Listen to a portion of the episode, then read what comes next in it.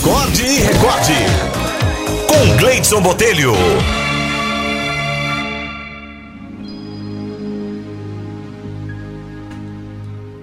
A historinha de hoje é sugestão aqui do Marcelo Amorim. Pra que gritar? Um dia um pensador indiano fez a seguinte pergunta a seus discípulos: Por que as pessoas gritam quando estão aborrecidas? Gritamos porque perdemos a calma, disse um deles. Mas por que gritar quando a outra pessoa está ao seu lado? Questionou mais uma vez o pensador. Bem, Gritamos porque desejamos que a outra pessoa nos ouça, retrucou um outro discípulo. E o mestre voltou a perguntar: Então não é possível falar a outra pessoa em voz baixa?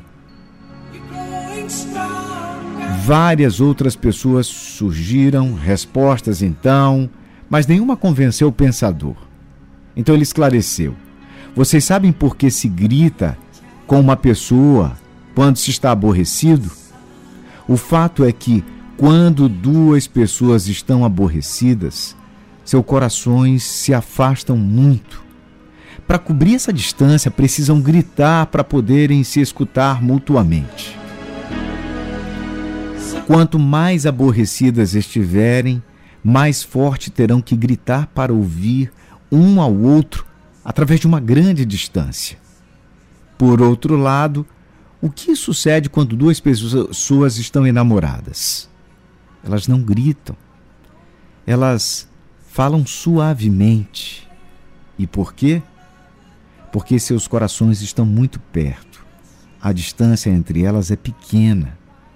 Às vezes estão tão próximos seus corações que nem falam, somente sussurram